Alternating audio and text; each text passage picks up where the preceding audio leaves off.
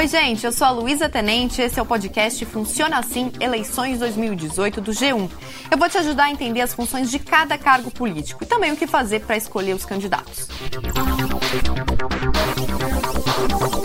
A gente vai falar sobre os três poderes da República. Voltando lá para o que a gente aprende na escola, quem pensou nessa divisão dos três poderes foi o filósofo francês Montesquieu, em 1748. No Brasil, essa separação de poderes aconteceu pela primeira vez depois da independência do país, com a Constituição de 1824. Mas eram quatro poderes: o executivo, o legislativo, o judiciário e o moderador. Esse último pertencia ao imperador e praticamente controlava os outros três. Quando foi proclamada a República em 1889, o poder moderador acabou e aí sobraram os demais.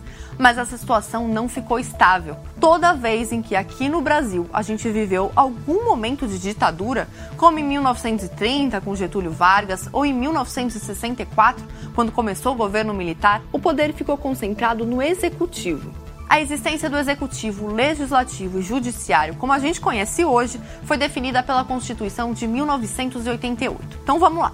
Eles são poderes independentes, cada um com funções específicas. Apesar disso, existem algumas tarefas em comum entre eles. O poder executivo tem três níveis. No federal, o representante é o presidente. No estadual, é o governador. E no municipal, é o prefeito. Todos eles devem administrar o governo e aprovar leis que passaram pelo poder legislativo.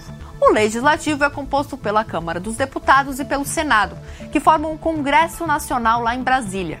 Entra também o Tribunal de Contas da União, que fiscaliza a administração pública, e nos estados são as assembleias legislativas. Vamos aos três degraus novamente. No federal, o poder é exercido por senadores e deputados federais no estadual por deputados estaduais e no municipal pelos vereadores.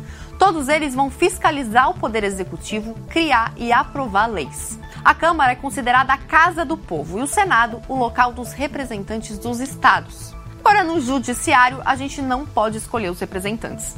Esse poder é formado pelo Supremo Tribunal Federal, pelo Superior Tribunal de Justiça, além dos tribunais regionais federais, tribunais e juízes eleitorais, militares, do trabalho e do Distrito Federal e Territórios. Os integrantes vão fiscalizar o executivo e o legislativo, garantindo que a Constituição esteja sendo respeitada.